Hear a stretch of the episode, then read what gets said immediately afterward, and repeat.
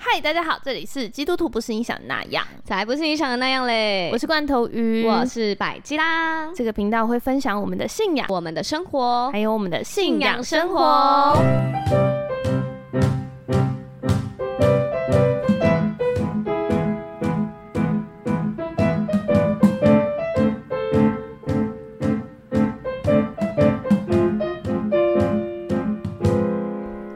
好，我们刚刚解释解决电池电力不足的问题，我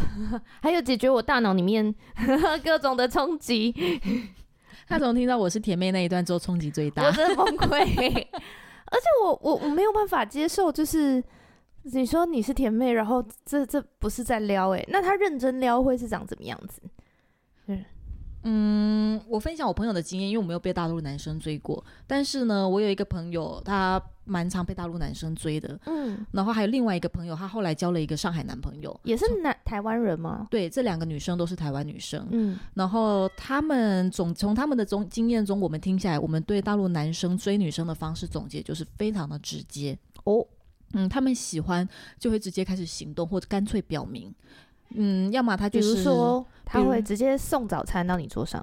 对送早餐到你家楼下啊，然后给你送礼物啊，天天跟你早上晚上问好啊，哦然后就想尽办法跟你聊天，想要约你出来，就是非常意图明显，那他是会先认识一段时间，还是他会就是直接来。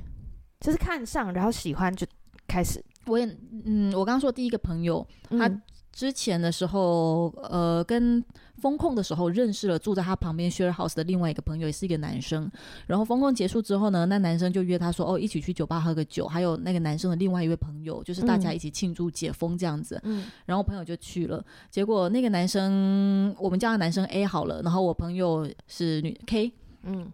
男 A 跟女 K 去了酒吧之后，然后男 B 来了，然后男 B 来一看到女 K 就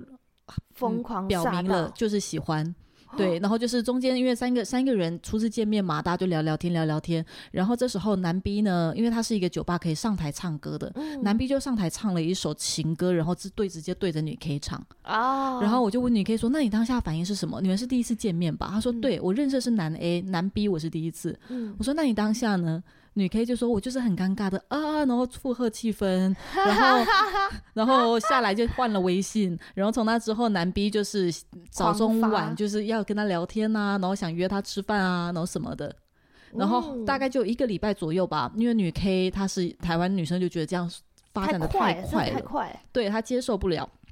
他就很直接的跟男 B 说：“我觉得这样进度在太快了，我们可以先慢慢的相处当朋友，然后不要这么急。”然后男 B 收到收到的讯息，意思就是说：“啊，你不喜欢我，好的，那我当知朋道友了。”那我就结果男 B 就直接消失了。嗯，男 B 收到这个讯息，代表女 K 拒拒绝他了。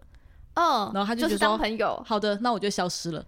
那冷处，但真的啊，那到到底怎么表达啊？就是要要要要也是有回应，但是就是维持这个回应停在这，这样也不拒也不给多一点的行动，这样子。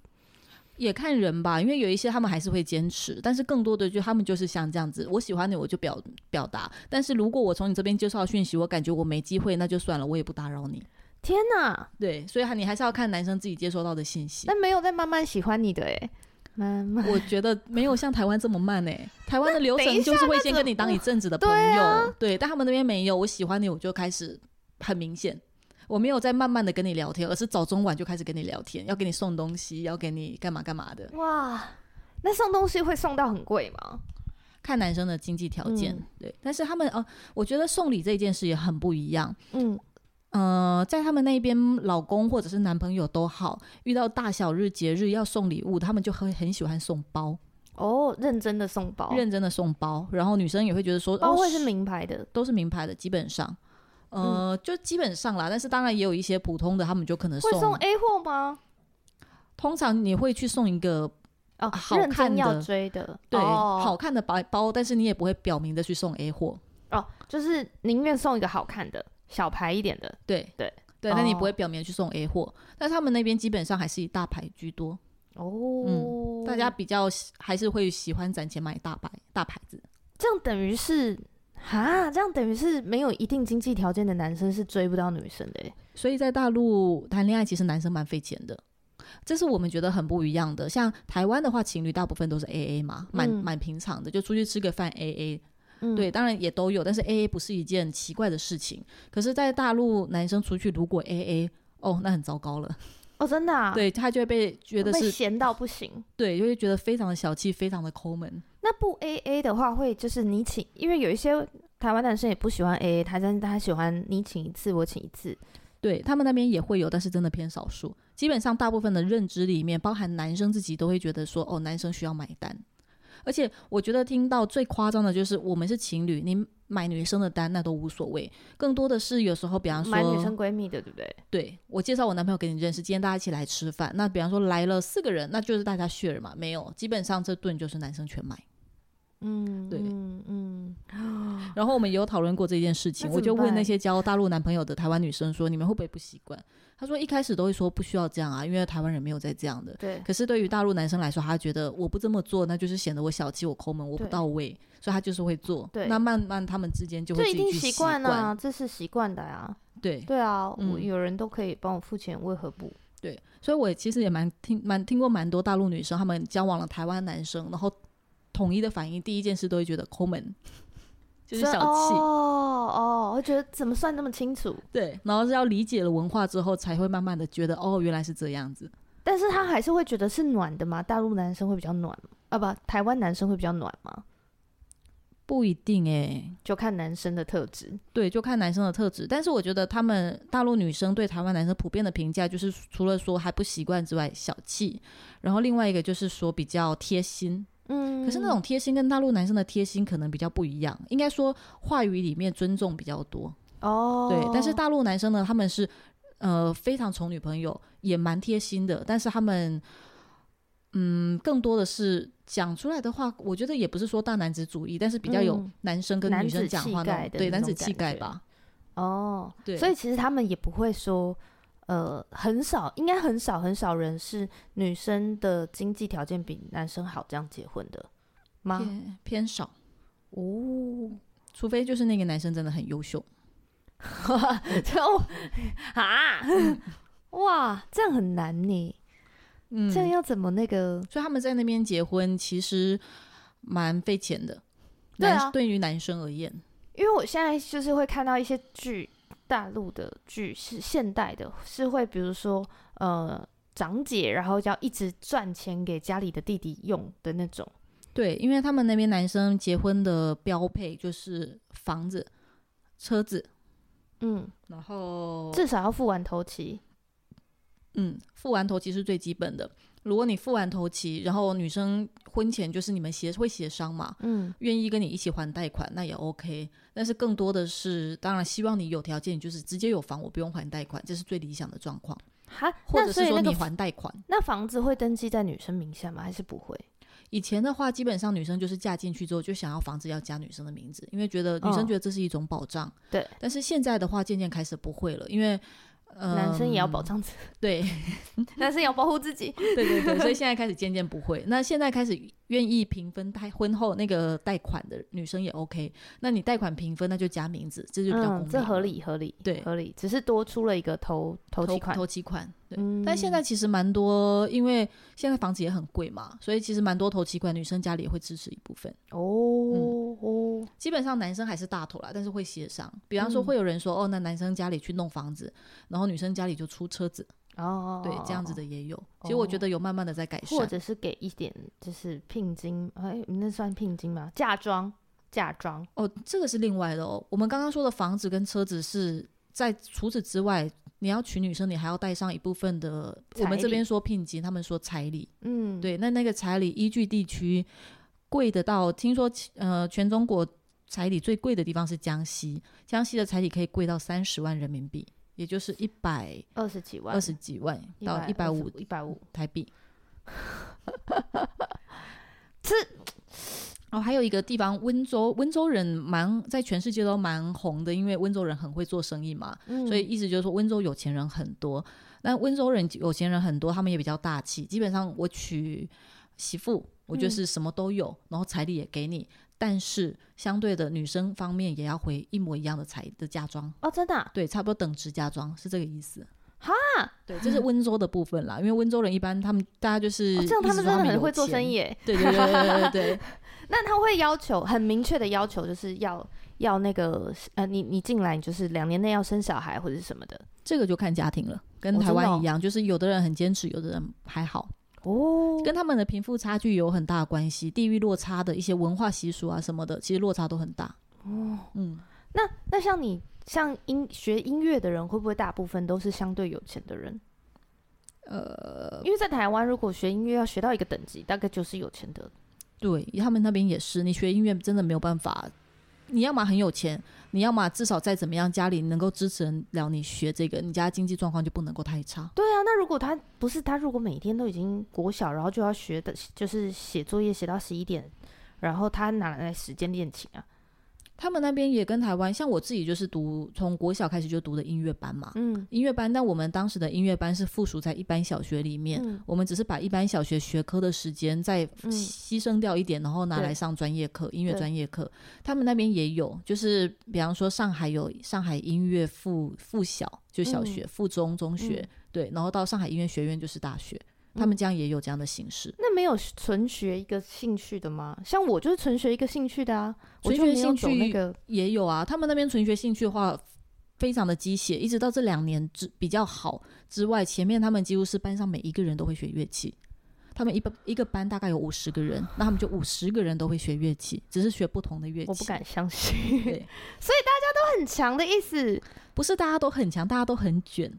大家都要写作业，已经可以写到十一二点了。可是，在这中间，你可能还要抽出时间来练琴，那怎么练琴而？且你要想，他们可能学的不只是练琴一个才艺，他们还学的别的，有练琴，有跳舞，有画画，有体很多操很多然后运动，运动类的，然后还有什么？哦，他们现在很流行编程类的，基本上三四岁就可以开始有编程写启蒙哦 coding 对，就是 coding 哦啊启蒙，四岁就可以有了。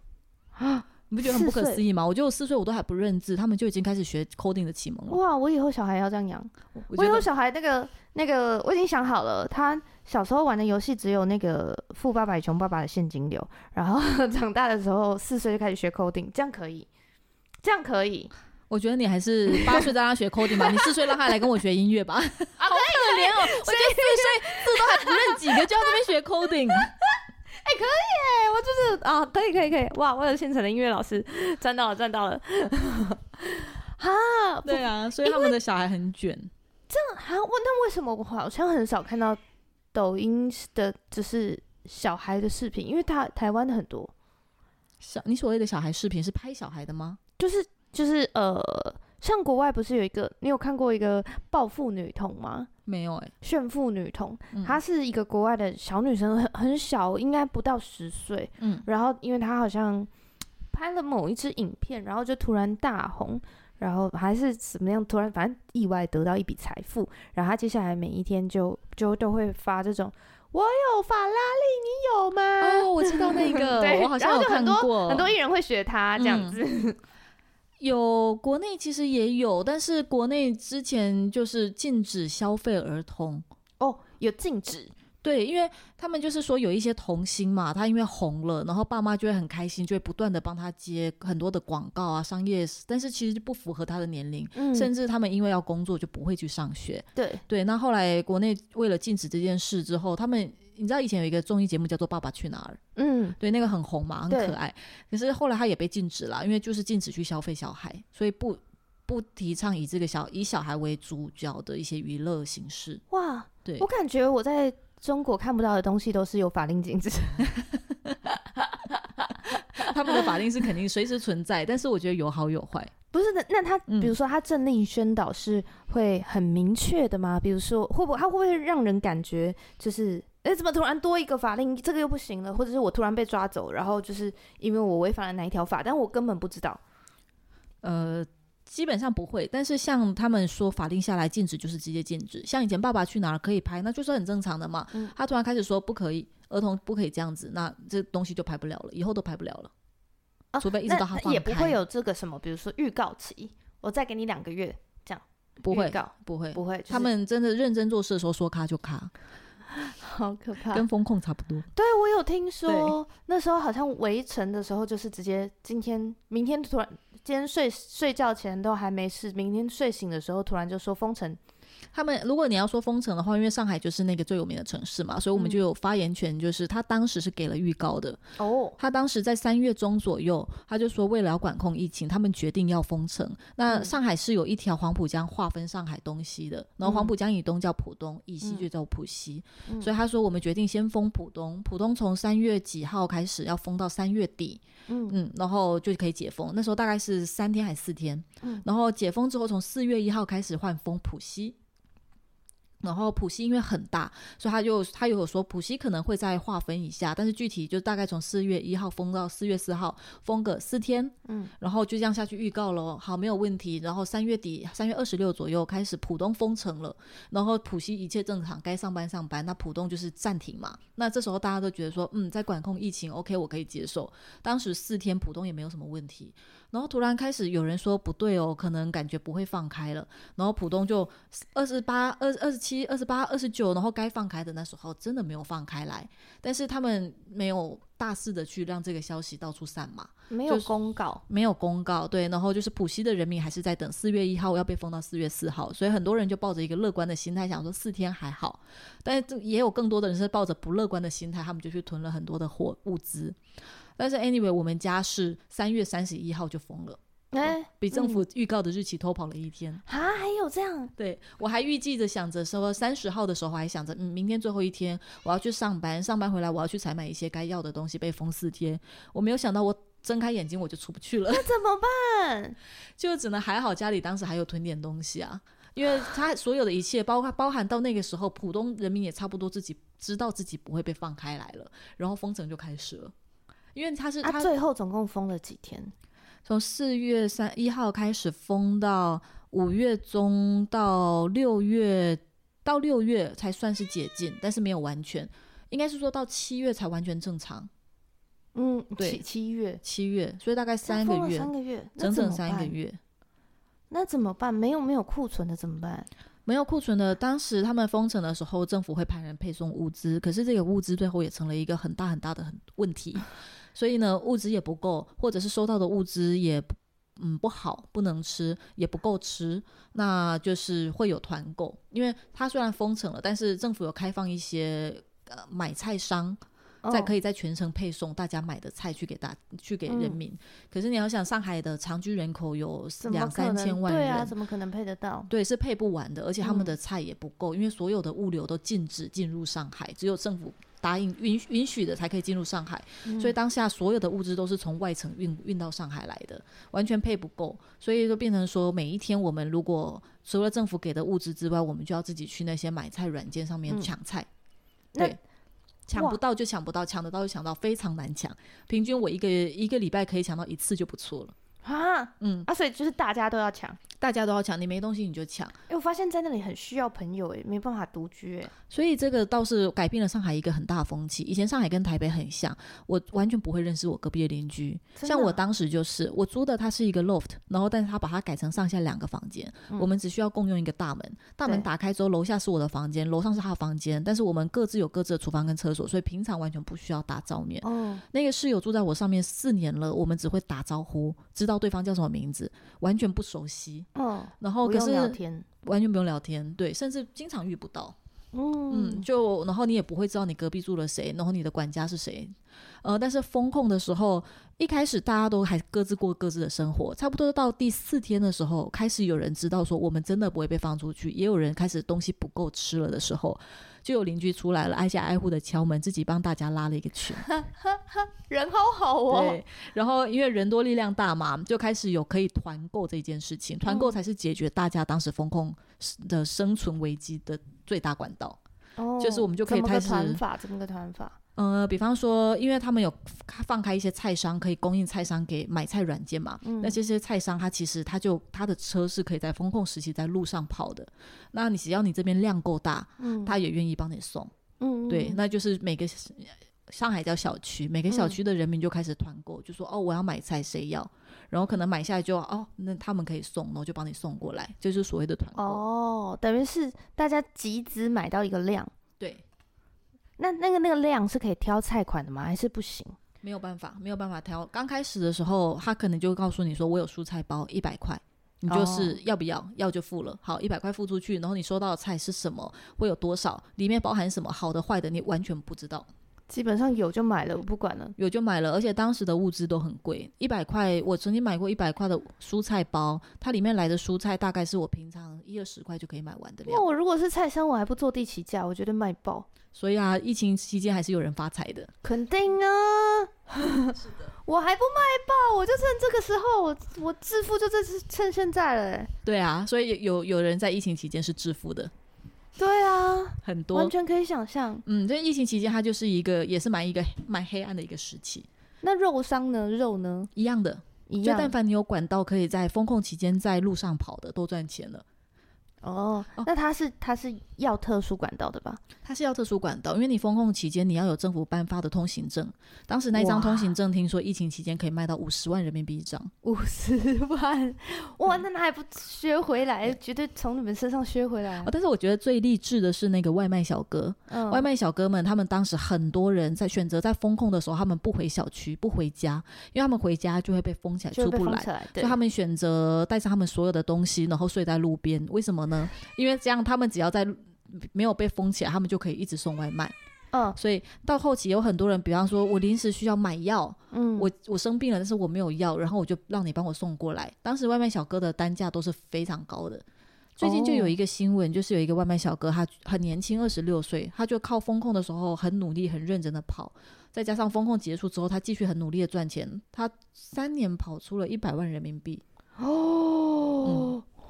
哇，然后三年呢，对500，但是因为万这个左新闻右爆出来的时候，很多人就要去推测说不可能，他们去算那个外卖单价，说你怎么可能跑出一啊一百每一万？天，对啊，嗯，他后来他就说没有，他赚最多的时候是风控那个时候，那一定的对，，但是他天天睡在桥下面，就路桥下面，对，嗯那他也很猛哎，他嗯、第一个他要防瘟疫嘛， 对他们那时候小哥他其实是最危险的，对啊，嗯，他就是疾病的破口啊，他去防疫破口就是他，是的，但是不止他，那时候好多好多小哥哦，哦，真的啊，对，啊，而且那个时候他们在外面跑，可能还有一个好处，因为他们相当于是流浪个体嘛，流浪个体的话，他嗯就没有需要像我们当时被风控，天天要去做核酸。嗯，然后，如果我们做核酸，其实当时最大的风险不是被关在家，而是如果我中奖了，我必须要被拉去集中隔离。但是你集中隔离的点，它是一个盲盒，你永远不知道你会去到好的或不好的。因为他当时为了这个全程风控，他临时加盖了非常多所谓的方舱医院。嗯，那很多嗯方舱把人送去的时候，甚至他都还没有盖好，方舱还在漏水。 而且我有听说方舱，就是有可能你只是呃稍微刚开始感冒，然后送过去，突然就变重症，因为它变成一个集细体菌的细 菌对培养皿对 对，没有错。啊，所以那时候大家最害怕是被确诊，然后被拉去方舱，因为你都不知道自己会做到怎么样，有好的，那也有不好的。所以你还好，你那时候是没确诊我那时候没确诊，但我身边朋友其他小区的很多人都有。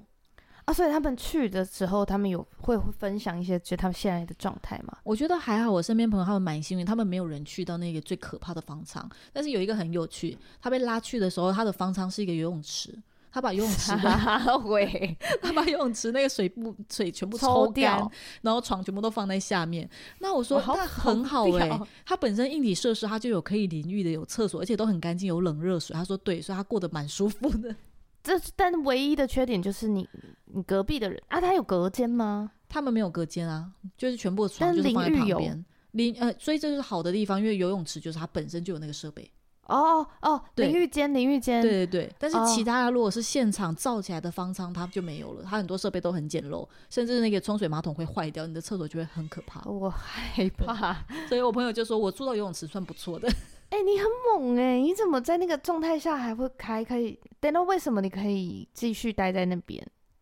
是你你是已经适应了吗？因为它毕竟是一个个案嘛，就是说我们过了那段时间之后，它其实城市也就大体上是恢复正常，那你就还是该工作的工作，该生活的生活，啊，大家也就这样子，就是没事就过了、欸。也也不能做什么。当然，你有条件的，有有有有很多有国外身份的，或者是外国人，他们就直接离开上海了。很多公司哦选择撤、撤掉，那个时候应该对吧？因为政策，嗯因为这样感觉政策是不稳定的啊，非对常不对我稳来定说，对，对，因为我像 我跟你说一个小小小小八卦，就是因为我右边的同事都会一直投资股票，然后我们嗯都会每大概啦，每天这算是我们上班的一个固定的话题。嗯就是我们就会说啊，今天买什么， 然后他讲了一个什么，我们就说哦，买买买买下去， 这样对。然后有时候他就讲中国的时候，因为我们会买中国指数，中国嗯 A 五零，嗯，然后就说中国真的要买吗？ 就是因为对我来说，那个那个不稳定性太高了，嗯我永远不知道你今天突然 抽什么风，嗯是 的，对，那个那个那种我难以想象这样子。就是一句话一个政策就可以改变风向。对啊，对，是的，所以是非常不稳定的局势。但是大家因为其实上海在中国像算是相对国际化的城市，北京是首都，可是因为北北京它首都有官在，它就会相对比较传统。上海其实它在封控之前，你去住，有时候你会不觉得它是下下在中国，因为它非常的自由，然后外国人，然后什么菜色的什么菜系都有，嗯然后各种展览你几乎都看得到，各种牌子你几乎都买得到，然嗯后街道也街道风情也很迷人，因为它有法租界、有英租界的那些建筑，嗯所以其实以前很多人他生活在上海，他不会觉得他有像在共产党的感觉，真的哦不会有。对嗯，而但且是语言对台湾人来说又很友善。啊对，然后就会觉得说上上海相对是一个相当开明的城市，所以也会觉得说上海在面对此类的政策的时候，它比较不会出现一些很很离谱的不会政策。雷到不行，这对样，子但没想到他这一次就这么样来了，还是有雷到，所以就他就赶跑了，吓跑，应该说吓跑了很多外国人，有吓跑外资，吓跑了很多外资，对，嗯，嗯因为政策太不稳定了，对公司营营营营运而言非常的危险，嗯对，所以确实封控之后撤了很多很多的外资，嗯然后我据我所知。有国外身份的人，很多一部分也选择就在这个时候干脆移民移走了。本就是上海人，可能中或是中国人，他同时有比如说绿卡，他就去美国了，对他们可能以前就觉得说没有必要在国外读书嘛，在上海读书也蛮好的，也可以学嗯中文。可是这一政策之后，他们就觉得说太不稳定，那他们还不是选择退回他们可以待的地方。哦对，，所以其实这一波政策还是，嗯、这样的人是有影响到哎、有影响到的，那之后政府有一些什么补偿吗，或者是安抚吗？没有完全没有，云淡风轻，仿佛当没事作没发生。一场梦，我要生气了。 因为我们在风控结束之后的大半年的时间里面，虽然我们自由了，但是我们还是要不断的去做核酸，因为你去所有的地方都要有，比方说四十八小时或七十二小时之内的核酸证明，他才会让你进去。所有的地方那后面也是还要进方舱医院吗？没有吧，就后面自主隔离。就一段时间，但是慢慢慢慢的这个东西就先撤掉，然后最后保留核酸检测到年底有一天，他就说不再需要这些东西，大家就耶很开心，然后一卡你就会感觉仿佛这件事没有发生过，所有的东西都被撤掉了。然后再大家再也不提，对，然后那时候因为一放开，我就因为我三年没回来嘛，然后我就回来，然后回来之后再重新飞回上海的时候，一落地就再也没有以前那些条条框框。以前疫情期间，你哦仿佛落就地是一上场海梦嗯是我照着他们的那个走，然后进入大巴，然后送到隔离点，你是看不到外面世界的。嗯但是疫情结束那一年，我回来就是哎，什么都没有发生，没有任何的检查，没有消毒水位，也没有拉线，好像什么都没有发生过一样。嗯，哇，好好猛哦！对，那那像嗯，比如说从小到大在上海生生活的人，跟呃，就是外地去上海生活的人会，呃很明显的不一样吗？就是比如说上海会不会有一个它独特的文化，或是独特的教养观，或是它独特的那种风格？会有它独特的优越感，算吗？哦，真的啊、对他们就那跟北京人就是哦，我我家就老北京，对对对对对会有，他们就是老上海人，他们最刚好去年很流行这个东西，他们的身份证跟台湾一样，开头会判定你是哪个地区的人。嗯，嗯那老上海人好像就是三一零开头的，嗯嗯，对，所以以但是现在有很多是新上海人嘛，因为可以落户什么，你就、嗯你也可以说自己是上海人没有错，嗯但他们就会说你身份证是哪里的啊？还要先问， 就是类似这样子的话题，对，所以老上海人是有老上海人的优越感的。不是那占地区不会就是引战吗？就是。就是会吵起来，就是跟比如说呃占南北，就像比如说我们会在台湾会说呃你台北国的怎么样怎么样，天龙国啊什么嗯的就是一样都是网络上面吵吵了，但是现实真的不会那么夸张。哦对，但网络上面就会吵得很凶。对，因为没有不用面对面嘛。对，没错，哦，网络上会，网络上会吵得比较凶啦。然后现实上面的话，其实相处，嗯，我觉得大概都是会会有一些不一样的地方呢，会有一些抱怨呢，会有一些调侃，但是其实相处大家都是相处在一起的。嗯，对对嗯，那上海最多会被调侃的会是什么？因为我好像，嗯，其我觉得台湾好像听不太到。就我觉得，包括就是你知道杨丞琳最近开了一个湖南人的玩笑吗？嗯嗯嗯对，然后我想说，哎、哎、他他底到底是听到了什么？就是嗯我们根本就不知道。哦，嗯杨丞琳的那个是因为这个也是一个古早的传统，但是具体历史我也不知道。我说我我只能说一个大概，嗯，就是湖北人湖湖北人很常被湖南人骗，还是反过来的，哦但这是以前啦。就是对对就是对对对，所以这个段子就会被留到了现在，但是因为现在其实已经没有以前那样子了嘛，所以他们嗯现在他们当地人就不是很喜欢说这种段子。哦，我懂。但是杨丞琳把这个段子拿来开玩笑，就惹大家不高兴，我就是觉这得样。可能会不会是特别，更是台湾人在讲，感受更不好一点。应该是不会，但是他们会觉得说你是一个明星，不应该这样子。哦，对，比如说哦，我大概我公大众概人物懂，就是如果说，因为就像我们不会再特别去讲原住民是怎么样怎么样的人，对对对这样是没有礼貌的，对会觉得很没礼貌。对，因为会觉得那都是历史段子，那现在大家哦嗯都是这样子了，就不用再拿这个东西来开玩笑，哦，对原来如此，会有这样子的概念。上海人好像调侃比较还好诶、哦，对，因为上海就发展的比较早嘛，所以大家就会调侃说，你就有上海人有什么优越感啊，什么之类的。哦对，自带那个气息，自带对，会很明显吗？会。就或者是相处一阵子以后，会感真实的感受到，哦，他是老上海人，会像上海人他们挑女婿或者是媳妇，他们就一个标准上海人。这是比较老有一差辈吗的是口音吗？还是口音、习惯、文化都不一样。因为上海发展的早，所以像上海他们会觉得自己相对有文化，哦，但他们会觉得外地人没文化。草根性太重对那种感觉？对，哦，哇哇，那那上海学音乐的学生，他跟台湾的学生会有有落差吗？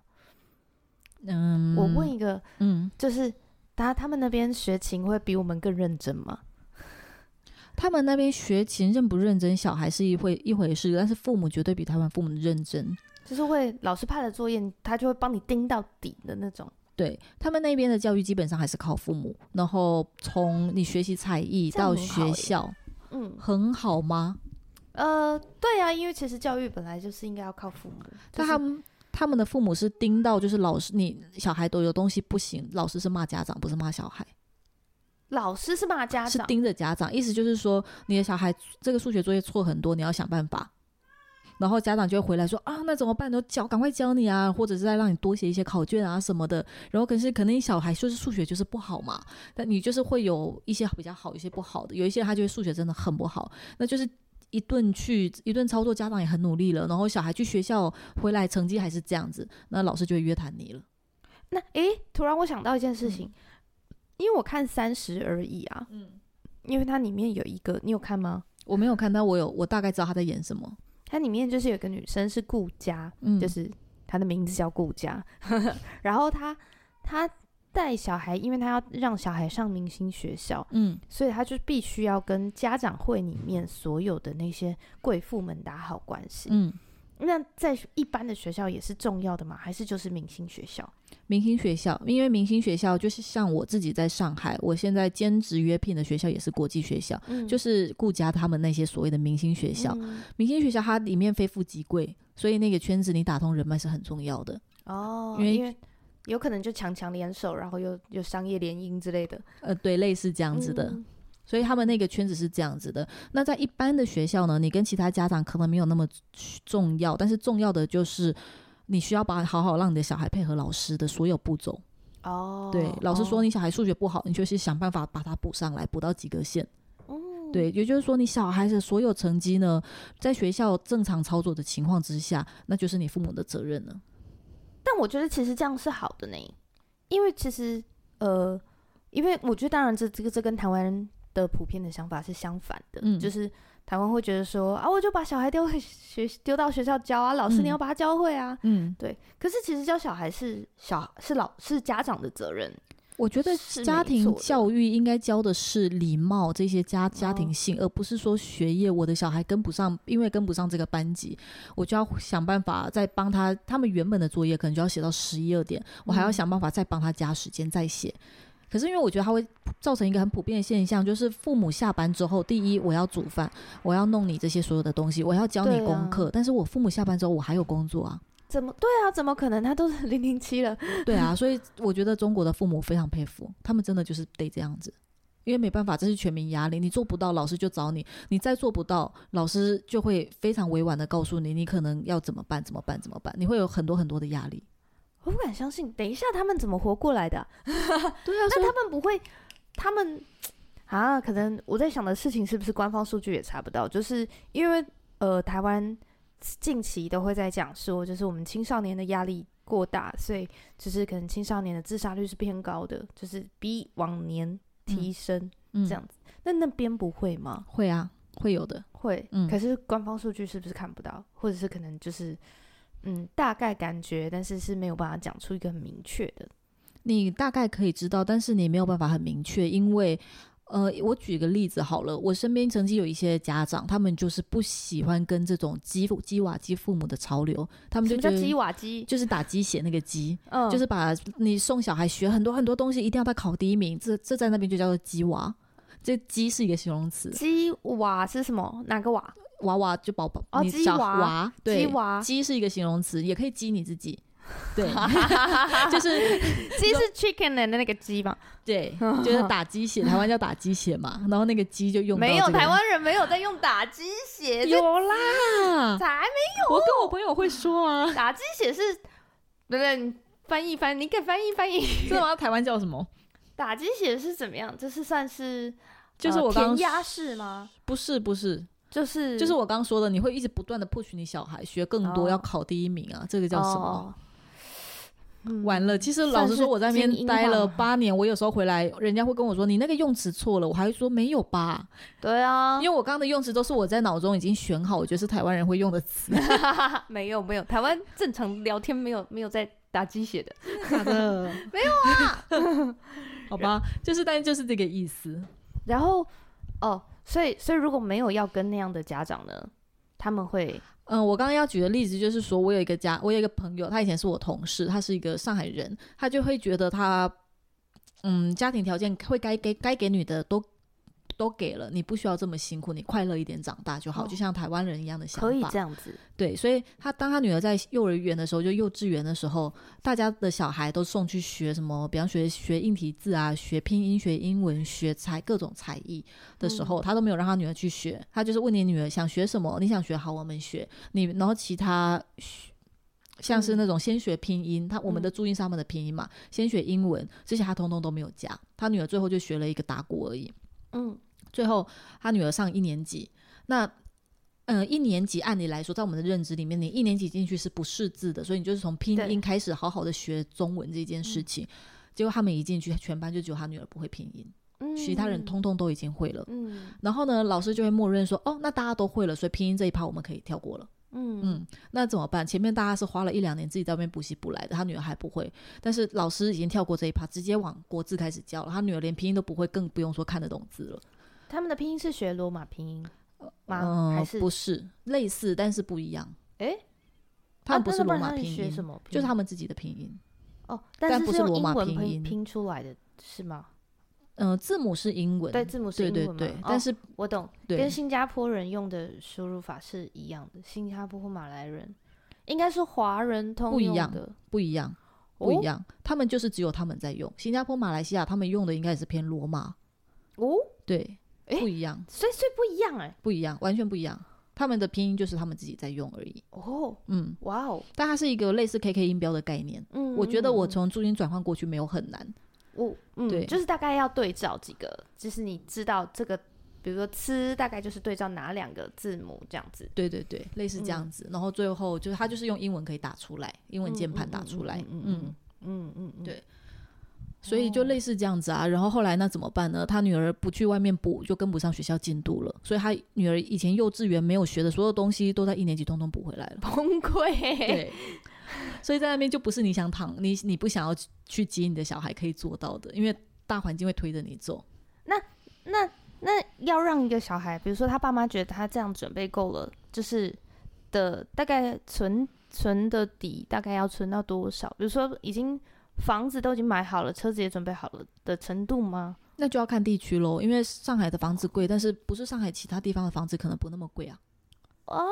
真的、啊？对啊，就跟其实跟台湾一样嘛。呃如果因为我觉得台湾是相对小，其实你嗯再怎么样，你从屏东到台北，你一天之内两来回也不是不可以。对，可是中国是真的太大了，所以很多人有条件的话，他就会尽量想要往好一点的城市去帮小孩准备那个资产。嗯对嗯那我有听说，比如说像北京或上海买房是要去登记，然后你要有抽一个什么证？要摇号，因为他摇们号是什么？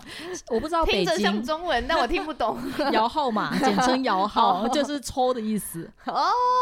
对，哦，我不知道北京，因为他们每一个地方买房的流程是不一样的。嗯但是上海是这样的，首先你得看积分，你们我们每一个人在上海，你会有属于自己的积分，这个积分跟你的工作，还有跟你交缴通吗？不是交通，是跟你的缴他们那边的五险一金，还有那税，啥那啥，就是五险一金就是台湾的社保，嗯，对，类似这样子的那些都有很大的关系。然后你要缴满几年的五险一金，然后缴满几年的税，然后还有你的一些学历也有关系。五险一金包含什么？健保吗？五险一金那五个险就是有医保啊，然后退休金啊、养老金啊，呃，嗯某五五个呃五险我忘记了，但是那个一金是公积金，公积金这个比较特别，公积金这个是储备让你可以用在买房的基金，哦，对，然后也就是说公积金一般是五险一金跟台湾一样，首先需要从你的薪资里面扣直掉一接部扣掉分，，雇主直接扣掉。对，雇主会扣掉一部分，但是雇主那边也会帮你分担一部分，但是这些东西嗯都会进到属于你个人的户头。嗯，对你有五险的户头，跟你有那个一金公积金的户头，然后这个公积金你就可以把它用作于你买房时候的贷款标的，比方说你的公积金很高，你要买房，你去跟银行贷款，你就可以比较容易贷到比较好的金陈额。述。对，还有哦那个公积金你就可以用来还你的房贷，因为那就是你的钱了。哦，对，还有用在租房也是可以的。所以哦，嗯，然后如果你说你要离开上海，也可以把它提领出来，它就等于是你的钱。好，所以等一下等一下，那如果呃，所以五险一金缴的是当地的耶。当地的，嗯，对，就是中国的啦，只是说因对，为它但是是中国，比如是上海这个地方的。对如果嗯它是会分区域，那如果我我在上海工作，但是我想去北京买房，那就变成我要先去那里缴。这些东西全部都可以转过去，它哦会可有以一个转流过程你去可以转的。嗯哦，对，如果不能转的话，你也可以提领。我跟你聊完，我终于搞懂一些偶像剧我看不懂的地方，这大陆剧我看不懂的地方。嗯，我们先聊到这边，我们这这边这边可能就会分成两集到三集，而且我们完全没有啊 提到任何信仰的东西，我们下集再来讲。好，谢谢你。拜